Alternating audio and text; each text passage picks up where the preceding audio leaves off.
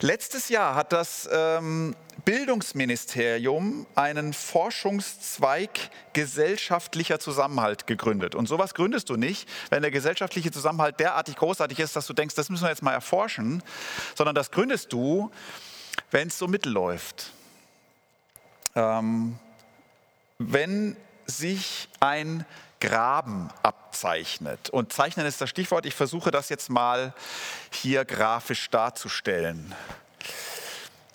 Diesen Graben. Da muss ich mir ein bisschen konzentrieren, weil ich mir vorher überlegt habe, wie das aussehen soll. Ja, eine kleine Lücke, weil es soll ja nachher auch eine Brücke über den Graben geben.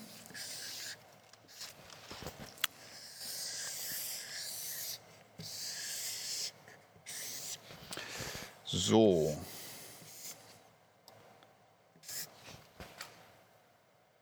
Ja, ein Graben. Ähm, wir können das noch ein bisschen farbig machen, damit wir die beiden, die beiden ähm, Pole, wenn man so will, sieht. Ähm,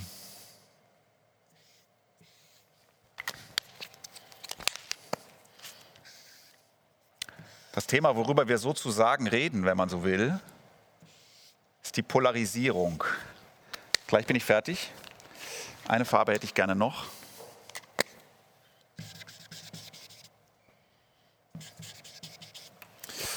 Okay, kann man den Graben sehen? Ähm, wenn das so ist, ähm, dass wir heute beobachten, dass die starke Mitte so ein bisschen Geschichte ist und die Flügel im Aufwind sind. Wortspiel. Ja? Dann müsste man sagen, ähm, vielleicht erinnert ihr euch vor 20 Jahren, als wir so eine starke Mitte hatten, wenn, wenn eine Gesellschaft oder eine, eine Gruppe so eine starke Mitte hat, dann fühlen viele, dass viele so denken wie sie. Die meisten denken, die meisten denken wie ich. So. Ähm, wenn die Flügel stärker werden, dann denken nicht mehr ganz so viele, dann denken einige, äh, ganz schön viele denken ja völlig anders als ich. Die da drüben haben ja ganz andere Vorstellungen als wir. Und nicht wenige ähm, empfinden das so. Man könnte vielleicht sagen, ähm, alle ist vielleicht ein bisschen übertrieben, aber viele Menschen einer Gesellschaft haben plötzlich das Gefühl, na irgendwie gehöre ich zu einer Minderheit. Ähm, und ich bin ein bisschen besorgt, dass sich die anderen durchsetzen könnten. Also Beispiel Corona. Das hast du doch in den letzten Monaten öfter mal erlebt, dass manche andere ähm, in deiner Familie, Freundeskreis, Kollegen, Kirche, wie auch immer, zu diesem Thema Dinge denken, Dinge sagen, von denen du denkst, das halte ich für völlig abwegig. Und wenn es blöd kommt, brennt plötzlich die Luft und äh, die Kommentarspalten laufen über oder du regst dich auf. Manchmal trennten sich sogar Wege im letzten Jahr an diesem Thema, weil es einfach nicht zusammenging. Oder wenn du persönliche Kontakte in die USA hast, Trump also da hast du schön diese zwei Flügel. Trump ist jetzt Geschichte, aber irgendwie ja doch auch noch nicht. Ne? Schön diese zwei Flügel. Und die einen denken über die anderen, die sind irregeleitet. Noch paar so Themen. Gender, Ehe für alle. All die Themen, wo, bevor du was zu dem Thema sagst, wenn du in so eine Gruppe reinkommst, erstmal gern wüsstest, wie denkt man hier? Vorher halte ich mal lieber Klappe. Ähm, ich habe das Gefühl, ich wüsste ungefähr, wie man hier in der Kesselkirche denkt, aber ich weiß natürlich gar nicht genau, wer mir da überhaupt über die Kamera zuschaut. Gut, ich muss mich auch nicht zu, zu Themen äußern heute, sondern mehr über das Thema allgemein sprechen. Kommt mir entgegen. Ähm, Im, sagen wir mal, religiösen, christlich-religiösen Bereich der äh, besonders intensivgläubigen sexualethische Themen kann man sich wunderbar darüber aufregen. Vielleicht grundsätzlich ethische Themen, wo es darum geht, wie handelt man richtig. So, und je nachdem, wie du in so einem Thema denkst, kannst du dir jetzt eins überlegen, ja, gehörst du dazu oder nicht? Gehörst zu den anderen? In deinem Lager ist man sich sicher, ähm, das, was die anderen zu dieser Frage denken, ist verkehrt, grundverkehrt, hochproblematisch, fundamentalistisch oder liberal. Schlecht für die Menschheit auf jeden Fall. So, so viel mal ähm, zu dieser diesen Polarisierung, die wir, zu diesem Graben, den wir, so meine ich, wahrnehmen. An verschiedenen Punkten. Jetzt haben wir in der Kirche dieses zauberhafte Credo, ähm, alle sind willkommen. Und das meinen wir auch ganz ehrlich und ich finde das auch großartig. Dabei sind wir uns oft nicht bewusst, dass man sowas nur sagen kann, weil wenn man ziemlich sicher ist, dass nicht alle kommen, dann kann man das gut sagen. Eine Gemeinschaft aus allen, äh, aus den unterschiedlichsten Leuten, das klingt natürlich sehr romantisch, das ist aber sau schwierig. Es stimmt natürlich, als Kirche hoffen wir, glauben wir, unser gemeinsamer Glaube, der verbindet uns und da werden die Unterschiede kleiner. Oder die fallen dann nicht mehr so ins Gewicht, weil wir haben einen gemeinsamen Glauben. Ja, und irgendwie beobachte ich aber auch fast das Gegenteil, nämlich dass dieser Glaube manchmal diesen Graben nicht kleiner macht, sondern manchmal sogar tiefer. Weil bei so religiösen Leuten, da fühlen sich ja alle irgendwie in einem mehr oder weniger direkten Kontakt zu Gott. Oder berufen sich alle irgendwie auf dieses gleiche Buch als Quelle ihrer Erkenntnis. Und dann geht es, wenn Menschen glauben, oftmals in diesen Fragen vom bei richtig liegen und falsch liegen irgendwie oft um alles oder nichts. Nicht so oft um Fragen, ja, kann man so und so sehen, sondern oft geht es um alles oder nichts. Sollte ich mich irren, ja, was kann ich denn dann noch glauben? Ja, das spielt, spielt so im Hinterkopf oft mit. Ähm, dann muss ich ja nicht nur meine Meinung ändern, sondern das, was ich glaube, mein Weltbild am Ende. Und klar verteidigen wir dann das, was wir für richtig halten, noch vehementer. Also, das kann frustrierend sein, dass gerade in der Kirche das manchmal so schwierig ist. So empfinde ich es jedenfalls. Das kann frustrierend sein, denn wir sagen ja eben, alle sind willkommen, das meinen wir auch. Oder wir sagen, Gott liebt alle. Oder wir sagen, Nächstenliebe und all sowas. Und trotzdem ist es schwer. So, darum, wir müssen einen Weg finden, wie wir als Menschen zusammenbleiben können, die wir zwar durch den Glauben verbunden sind, aber nicht durch unsere unterschiedlichen Überzeugungen. Und gibt es, wenn diese Überzeugung so unterschiedlich ist, gibt es einen Weg zusammenzubleiben? Wie kann das gehen?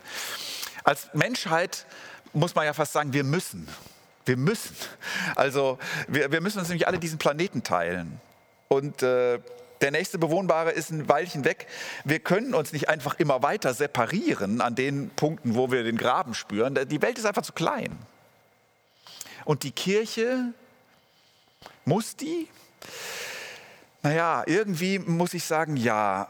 Solange sie behauptet, Menschen zu verbinden, Generationen, Kulturen, Ethnien, Milieus, was auch immer. Also habe ich ähm, drei Punkte dabei, wie das gehen könnte. Ähm, ich habe sie mir bei Paulus abgeschaut.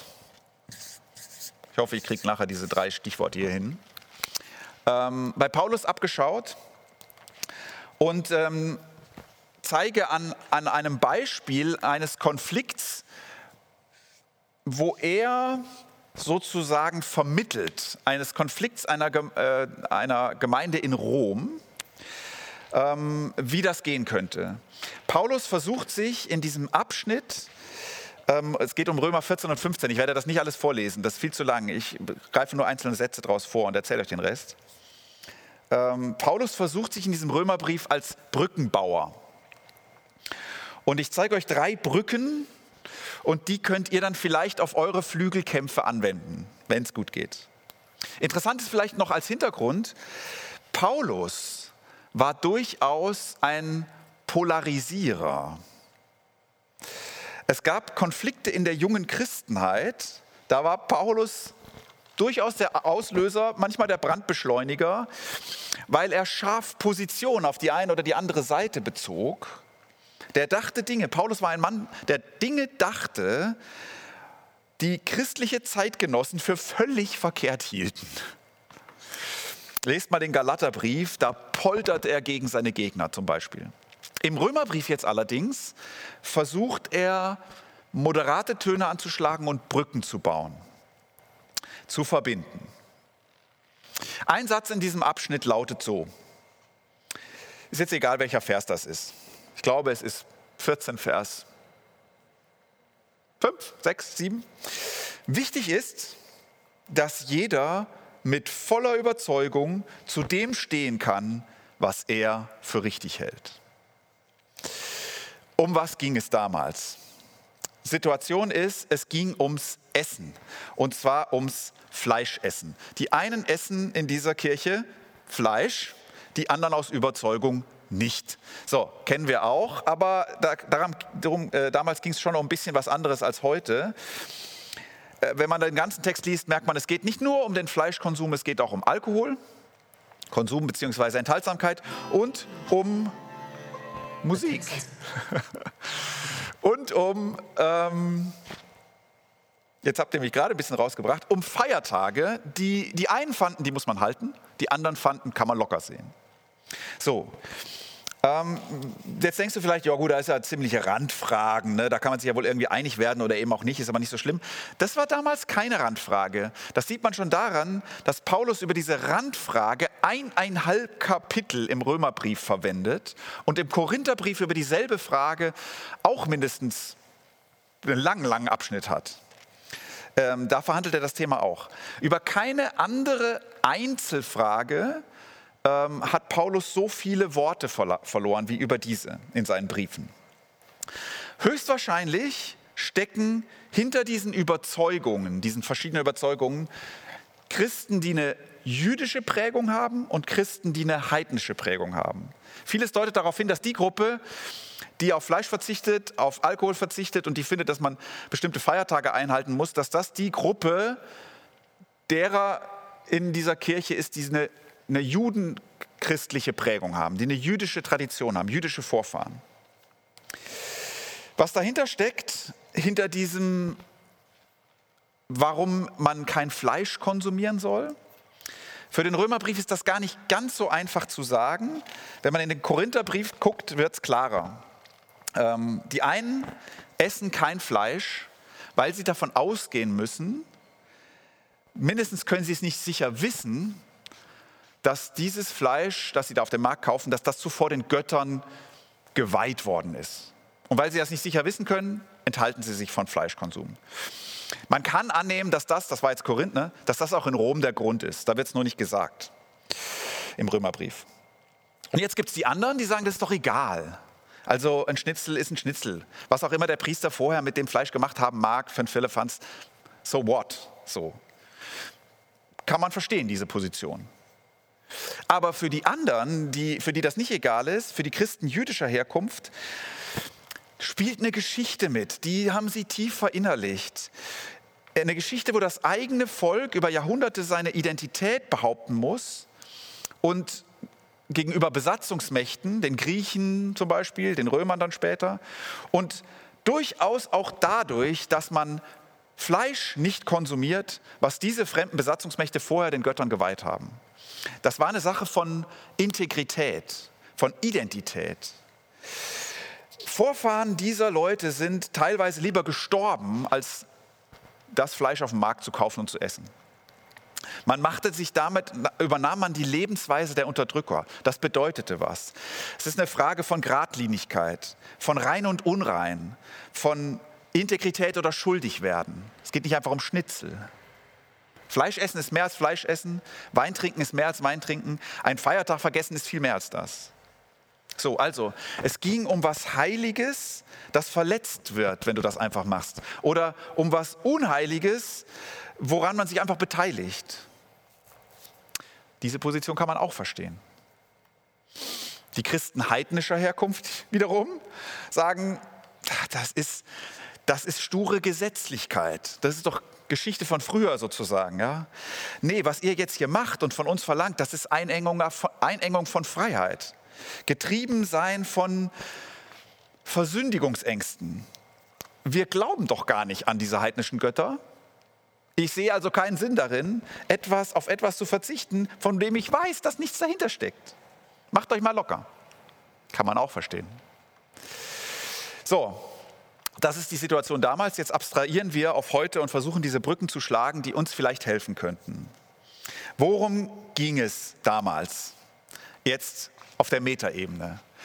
Es geht um Werte. Ich versuche die mal so als hier Schilder, die diese Parteien hier hochhalten, ähm, deutlich zu machen. Es geht um Werte. Es geht auf der einen Seite um, sagen wir mal, eine heilige Ordnung.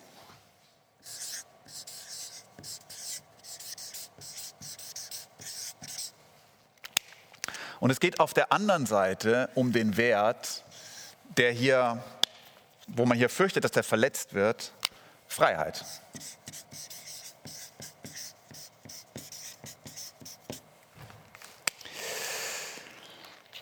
Diese Seite kämpft, weil sie die Ordnung verletzt sieht. Ja? Und wenn das passiert, dann würde die Welt auseinandergeraten, dann würden wir unsere Identität verlieren. Das würde die Welt aus den Fugen bringen und wir würden Schaden nehmen. Und die andere Seite kämpft, weil die Beraubung von Freiheit Menschen schadet, Menschen kaputt macht. Wir würden Schaden nehmen. Könnt, ihr könnt mal überlegen, ob diese beiden Stichworte Ordnung und Freiheit, ich habe mich für die entschieden und ich glaube, dass sie als Grundwerte hinter nicht wenigen Flügelkämpfen stecken, die wir auch heute erleben. Ähm, so, Ordnung und Freiheit.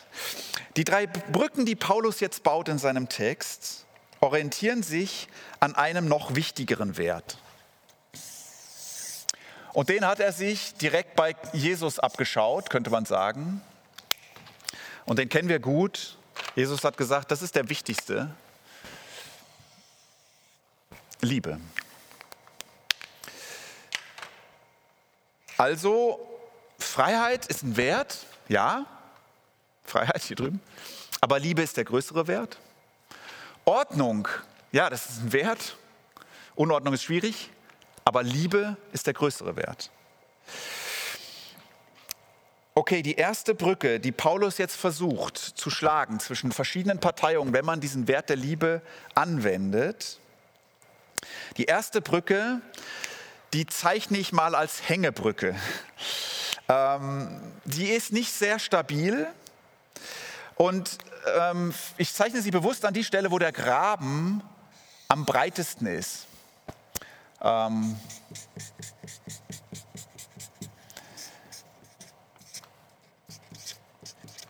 die ist nicht sehr stabil, aber man kann drüber gehen. Einzelne. Und ich würde mal sagen, sie ist auf jeden Fall ein Anfang und sie ist vielleicht sogar für euren Alltag die praktischste dieser drei, dieser drei Brücken. Das, was ihr wirklich demnächst mal tun könntet. Ähm, und diese Brücke lautet sein lassen.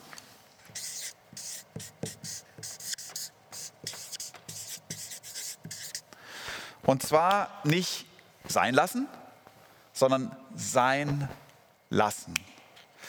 Also den anderen, die anderen sein lassen. Im positiven Sinne. Die dürfen sein und wir dürfen sein. Kleiner Abschnitt aus diesem 14. Kapitel. Wer alles ist, darf den nicht verachten, der nicht alles ist. Und wer nicht alles ist, darf den nicht verurteilen, der alles ist. Gott hat ihn doch genauso angenommen wie dich. Der eine macht einen Unterschied zwischen heiligen Tagen und gewöhnlichen Tagen, der andere macht keinen solchen Unterschied. Wichtig ist, dass jeder mit voller Überzeugung zu dem stehen kann, was er für richtig hält. Sein lassen. Liebe wirkt sich in dieser Brücke hier, könnte man sagen, fast so ein bisschen verharmlosend auf das Thema aus. Ne? Also lass den anderen doch mit seiner Meinung einfach sein ähm, lass den gelten. Jeder handelt nach seinem Gewissen, so führt er das dann aus. Jeder verantwortet seine Überzeugung vor Gott. Die Liebe nimmt ernst, dass es die anderen ehrlich meinen. Auch wenn du findest, dass die sich irren, ja, aber sie nimmt ernst, die anderen meinen das ehrlich. Paulus steigert sich in dem Text, wenn ihr den mal lesen werdet irgendwann, sogar zu der Aussage, dass es besser ist, wenn jemand in der Übereinstimmung mit seiner eigenen Überzeugung das Falsche tut und denkt, als gegen seine Überzeugung das Richtige. So eine Art Verantwortungsindividualismus. Tu, was du für richtig hältst und lass dem anderen Raum, das auch zu tun, sein lassen. Okay, wo aber ist das eine echte Brücke? Man könnte ja sagen, ja gut, das ist keine Brücke, das ist einfach, pff, wir sind so, die anderen sind so, lassen wir uns gegenseitig stehen. Ich finde mich quasi mit dem Graben ab oder so. Ne? Die Brücke liegt in der Wertschätzung der anderen.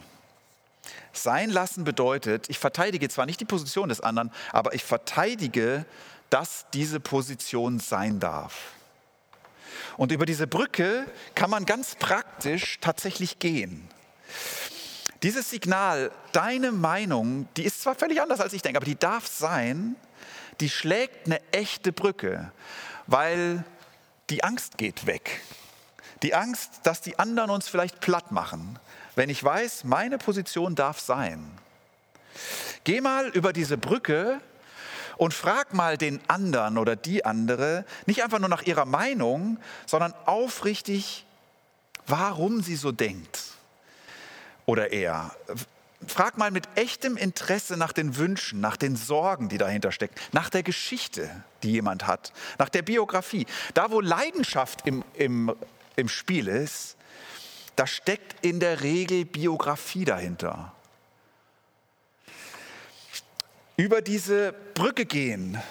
Das bedeutet ähm, zuhören, ohne Gegenargumente zu sammeln, sondern nur, weil mich wirklich interessiert, was der andere denkt. Über diese Brücke gehen bedeutet, ich kann selbst Ehrlichkeit riskieren, weil äh, der andere lässt mich auch sein. Also, habe ich kürzlich gemacht. Leuten, von denen mich eigentlich Welten trennen, ah, Welten ist übertrieben, aber doch schon ziemlich deutlich, verschiedene Positionen, sehr verschiedene, zu sagen, hey, ich, ich stehe mal, ich gestehe, ich habe Angst.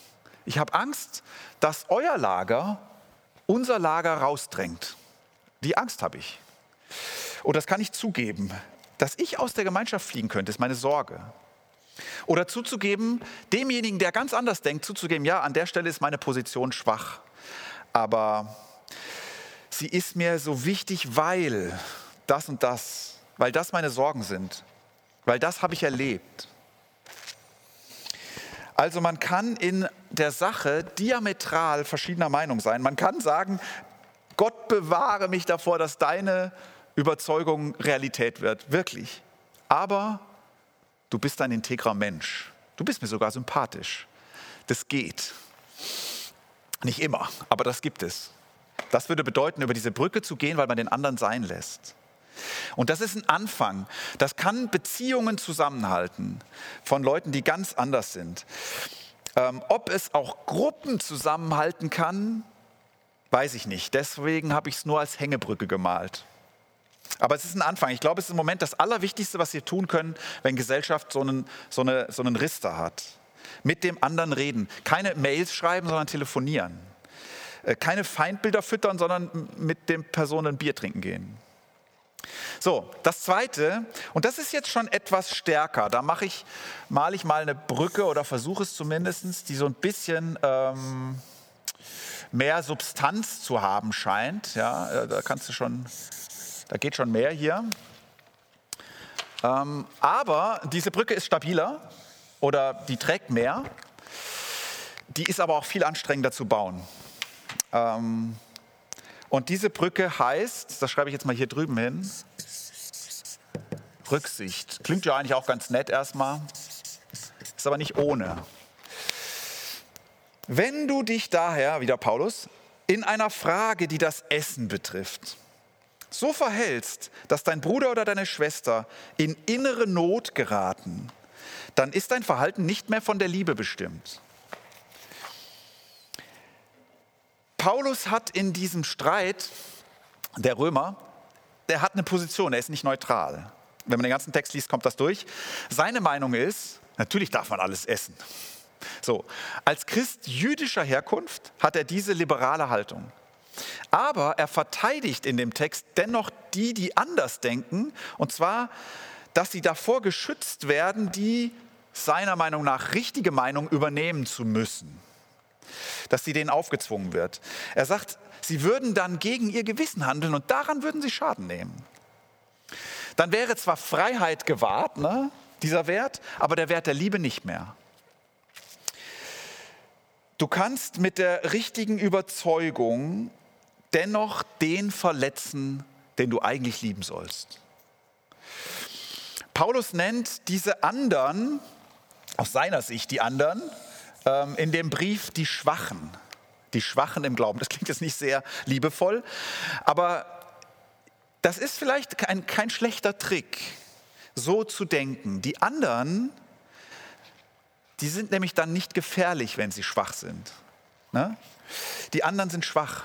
Das denken die auch über uns, aber das wäre ja gut, weil, weil de, um den Schwachen, um das Schwache kümmert man sich. Man nimmt Rücksicht. Ich habe gesagt, das ist gar nicht so einfach, das in der Realität zu leben, denn Rücksicht, letztlich bedeutet das ja, wir müssen als Gemeinschaften den Kompromiss finden. Real existierende Gemeinschaften, in denen viele verschiedene Leute zu Hause sein können, die sind aus Kompromissen gebaut. Nicht nur, aber schon auch sehr. Beim Kompromiss lehnst du dich so weit du kannst über den Graben, gibst so viel du kannst von deinem Ordnungsbedürfnis oder deinem Freiheitsbedürfnis auf, so viel du kannst, damit der andere noch Teil der Gruppe sein kann. Weil dir die Liebe noch wichtiger ist als diese beiden Werte. Konkretion wenn man bei Paulus guckt in den, in den Korintherbrief, dann sieht bei ihm Rücksicht zum Beispiel ganz konkret so aus, je nachdem, mit wem ich zusammen bin, esse ich Fleisch oder lass es bleiben. Wenn mich der Heide zu einem Barbecue einlädt und der sagt nichts, woher das kommt, dann esse ich. Wenn einer sagt, das ist übrigens Götzenopferfleisch, dann esse ich es nicht. Also man könnte das fast so ein bisschen Fähnchen in den Wind, mal so, mal so. Ja, das ist sein, seine Konkretion, wie er Rücksicht übt. So. Konkretionen oder Kompromisse sind in der Realität echt knifflig zu entwickeln, situationsabhängig. Müsst ihr schauen, wie das dann geht in der Gruppe. Die dritte Brücke noch zum Schluss und die ist fast mehr als eine, eine Brücke. Äh, das ist eigentlich der Versuch, jetzt muss ich mal gucken, wie ich das hier einzeichne, den Graben zuzuschütten.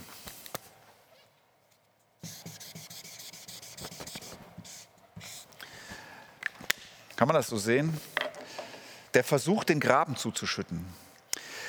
Dieser dritte Weg braucht am meisten Kraft und Energie, hat am ehesten die Chance, eine Gemeinschaft verschiedener Leute wirklich zusammenzuhalten.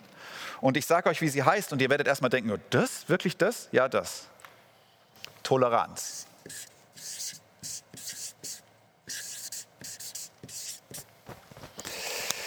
Toleranz, dieses Wort wird chronisch unterschätzt. Tolerante Leute, das sind ja meistens in unserem Sprachgebrauch die, denen es egal ist so ein bisschen. Ja, also die nehmen das auf die leichte Schulter. Für die ist das irgendwie kein Problem, was die anderen so denken. Och, ich bin da tolerant so. Das kann man dann sagen, wenn man meint, pff, das betrifft mich eigentlich nicht so stark. Ich kann das gut aushalten. So. Tolerare heißt eigentlich erdulden, aushalten, ertragen. Das heißt, Toleranz von der eigentlichen Wortbedeutung her, so wie ich es heute meine, braucht es da, wo die Meinung des anderen eine echte Zumutung für dich ist. Toleranz heißt nicht, ich kann damit leben, was du denkst, sondern ich kann eigentlich nicht damit leben.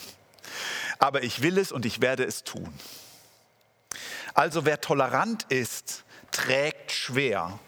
Ich zeichne mal hier so eine kleine Figur ein, die versucht, diese ist jetzt ein bisschen in sich äh, nicht stringent, ne, dass ich da den Graben zuschütte und trotzdem da eine Figur reinmale, wie wenn es eine Brücke wäre. Aber da trägt jemand diesen ganzen Haufen Gerümpel, den, der hier reingeworfen wurde, um diesen Graben zuzuschütten. Das muss man ertragen. Wer tolerant ist, trägt schwer. Ein Vers, der letzte für heute aus dem 15. Kapitel. Darum ehrt Gott, indem ihr einander annehmt, wie Christus euch angenommen hat. In Jesus zeigt uns Gott, wie er ist. Ne? Und dann sehen wir, wenn wir auf Jesus gucken, einen Gott, der liebt die, von denen er getrennt ist. Uns Menschen.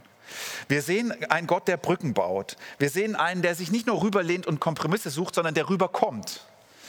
Wir sehen einen Gott, der daran stirbt, dass die anderen so anders sind wie er. Wir sehen einen Gott, der uns erträgt, toleriert. Tolerare heißt ertragen. So wie Christus euch angenommen hat, so sollen wir einander annehmen. Ähm, Tolerant sein heißt nicht, ich habe kein Problem mit dem, was du denkst oder wie du bist, sondern ich habe eins, aber ich halte dich aus. Tolerant sein musst du zum Beispiel, wenn, wenn ein Kompromiss gefällt wurde, aber der kostet dich jetzt was das kostet dich was, dieser Kompromiss, weil es ist nicht, was du machen wolltest. Äh, erst recht, wenn, wenn die Gruppe eine Entscheidung trifft und jetzt ist deine Meinung plötzlich die Minderheitenmeinung in dieser Gruppe. Also es gibt ja solche Dinge, da gibt es keinen richtigen Kompromiss. Ne? Eine Kirche kann nicht sagen, bei uns können Frauen Priester werden und bei uns können Frauen keine Priester werden. So haben wir beide Gruppen äh, zufriedengestellt. Nee, sie muss sich entscheiden. Sie kann nur eins von beiden. Und dann ist für die anderen Toleranz gefragt, wenn man trotzdem bleiben will. Das muss man dann aushalten. Das ist überhaupt nicht lustig, wenn man betroffen ist. Es ist übrigens kein Aufruf, irgendwas in der Kirche zu dulden, was du. Es ist die Beschreibung dessen, was du erdulden musst, wenn du dich dafür entscheidest. Es bedeutet, die zu lieben, Toleranz bedeutet, die zu lieben, deren Überzeugung dir echt zu schaffen macht. Und vielleicht, wenn du das gerade tust irgendwo, dann hilft es dir vielleicht ein bisschen, dass du darin Christus ganz schön ähnlich bist. Hat Gott mit uns so gemacht. Der Untertitel eurer Reihe heißt, ähm, warum du, nee, wie heißt es, warum an deiner Grenze das Leben beginnt. Ich glaube, hier bist du manchmal wirklich an deiner Grenze. Also bei dem anderen, beim Seinlassen, da wagst du dich mal über die Grenze und baust Beziehungen unabhängig von der Überzeugung. So, bei der Rücksicht gehst du an deine Grenze, wo du sagst, das kann ich noch, das geht noch für mich. Äh, das kann ich noch aufgeben, damit Gemeinschaft möglich bleibt oder so. Aber bei der Toleranz gehst du wahrscheinlich manchmal an deine Schmerzgrenze. Vielleicht hilft es dir dann zu wissen, hat Christus auch wehgetan? So, und hier entsteht zum Schluss eine Frage und die lasse ich offen und lasst euch mit dieser Frage ein bisschen allein, aber man muss sie nennen, damit dieses Thema irgendwie ähm, realistisch bleibt. An der Schmerzgrenze entsteht eine Frage. Nämlich irgendwo an deiner Schmerzgrenze der Toleranz ähm, beginnt das, was du nicht mehr tolerieren kannst. Nämlich Unrecht. Und wir Menschen, Gemeinschaften, auch Kirchen, sind nicht immer gut darin, wir sind sogar eher oft ganz schön schlecht darin, zu bemerken, wo aus einer anderen Überzeugung, die man tolerieren kann, Unrecht wird, was man nicht mehr tolerieren kann. Und dann muss man Partei ergreifen für die, die unter diesem Unrecht leiden. Dann ergreift die Liebe Partei für die, die, die unter diesem Unrecht leiden. Wann das der Fall ist, das ist die Frage, mit der ich euch entlasse sozusagen. Mein letzter Satz lautet aber so und vielleicht gibt er so einen kleinen, eine kleine Hilfe, um in dieser Frage ein Stückchen weiterzukommen. Das ist einfach aus Römer 14, 17 und 18. Denn im Reich Gottes geht es nicht um Fragen des Essens und Trinkens, sondern um das, was der Heilige Geist bewirkt. Gerechtigkeit, Frieden und Freude. Wer Christus auf diese Weise dient, an dem hat Gott Freude und er ist auch in den Augen der Menschen glaubwürdig. Amen.